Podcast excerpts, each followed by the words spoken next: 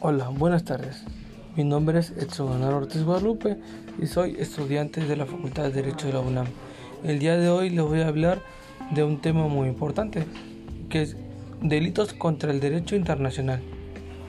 En el capítulo 1 vamos a hablar de lo que es la piratería y en el capítulo 2 vamos a hablar de lo que es la violación de la inmunidad y de la neutralidad.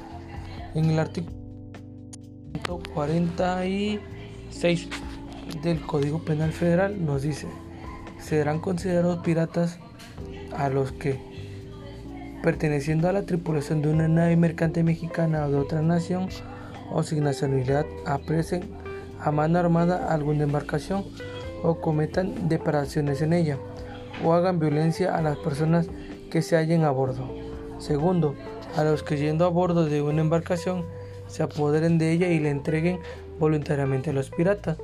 El artículo 147 nos habla acerca de lo que se impondrá como sanción. Se impondrá de 15 a 30 años de prisión y de comiso de la nave a los que pertenezcan a una tripulación pirata.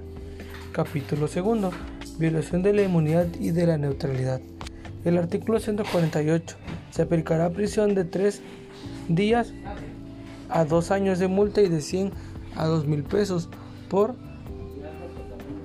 la violación de cualquier inmunidad diplomática, real o personal, o de un soberano extranjero, o del representante de otra nación, sea que residan en la República o que estén de paso en ella.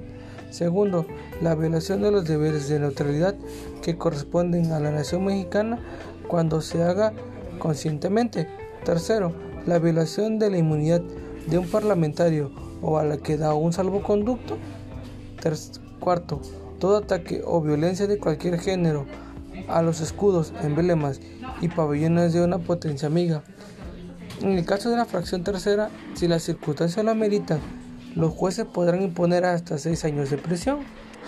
Bueno, esto fue todo acerca del capítulo 1, piratería, y capítulo 2, violación de la inmunidad de la neutralidad, del tema delitos contra el derecho internacional.